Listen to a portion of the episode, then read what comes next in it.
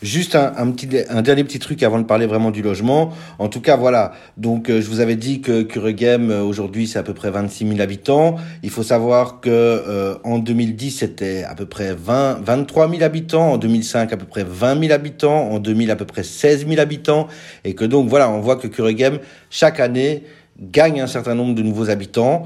Évidemment, euh, ben, comme je vous l'ai dit, ces habitants proviennent majoritairement, en tout cas, les, euh, les habitants proviennent en majoritairement des pays du Sud et comme vous pouvez vous en douter, il n'y a pas euh, 5000 logements qui sont construits tous les 10 ans ou tous les 5 ans sur Kuregem et que donc en fait, avec un parc du logement qui est plus ou moins stable, même s'il y a quand même beaucoup de nouvelles constructions aujourd'hui, euh, eh bien euh, l'augmentation de population euh, se renforce. Et encore là je vous parle que des personnes qui sont officiellement inscrites. Et donc ça veut dire quoi? Ben, Ça veut dire que les gens s'entassent de plus en plus les uns sur les autres et vivent de plus en plus, en fait le nombre de mètres carrés par habitant, eh bien il diminue au fur et à mesure des années. Alors vous voilà normalement en tout cas au croisement de la rue Brognier. Vous n'allez pas rentrer dans la rue Brognier, mais vous pouvez la voir. Euh, euh, vous pouvez la voir. En fait, c'est une perpendiculaire à la rue de Fienne que vous êtes en train de suivre. Euh, pourquoi est-ce que je voulais m'arrêter à la rue Brognier? Parce que la rue Brognier, c'est une rue qu'on connaît très très bien nous au service de prévention, parce que c'est une rue dans laquelle, bah, d'abord, on a beaucoup d'usagers qui habitent, et puis c'est une rue dans laquelle on doit souvent intervenir et intervenir notamment pour des grands problèmes de logement. Je vous ai dit que bah, les habitants s'entassent de, de plus en plus les uns sur les autres et donc vivent dans de plus en plus petits, de plus en plus dans des petits appartements. La rue Brognier, elle est vraiment typique de ça.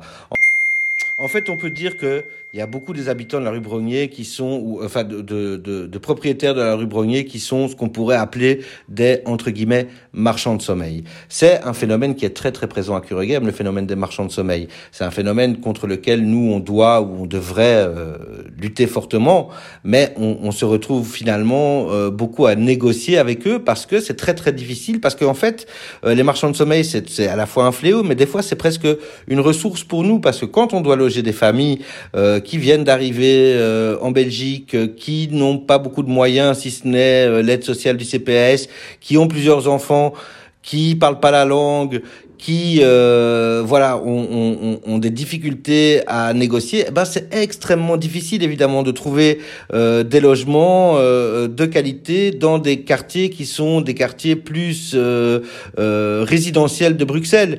Et donc finalement, les, marchands de sommeil sont à la fois euh, une nuisance et à la fois une ressource pour des travailleurs sociaux comme nous, parce que euh, bah, c'est il a que là qu'on arrive à trouver du logement. Cela étant, euh, ça pose évidemment d'énormes problèmes et vous pouvez vous douter que dans un contexte de crise sanitaire, dans un contexte de coronavirus, eh bien, les habitants de ces logements-là sont beaucoup plus en contact et donc beaucoup plus susceptibles de s'échanger les germes et de, tomber malades que les habitants des belles villas de Woluwe-Saint-Lambert ou de XL. Donc, sans vouloir faire des caricatures, même si, évidemment, on fait toujours des caricatures quand on parle comme ça. Donc voilà, alors moi je vais vous raconter une anecdote qui est assez intéressante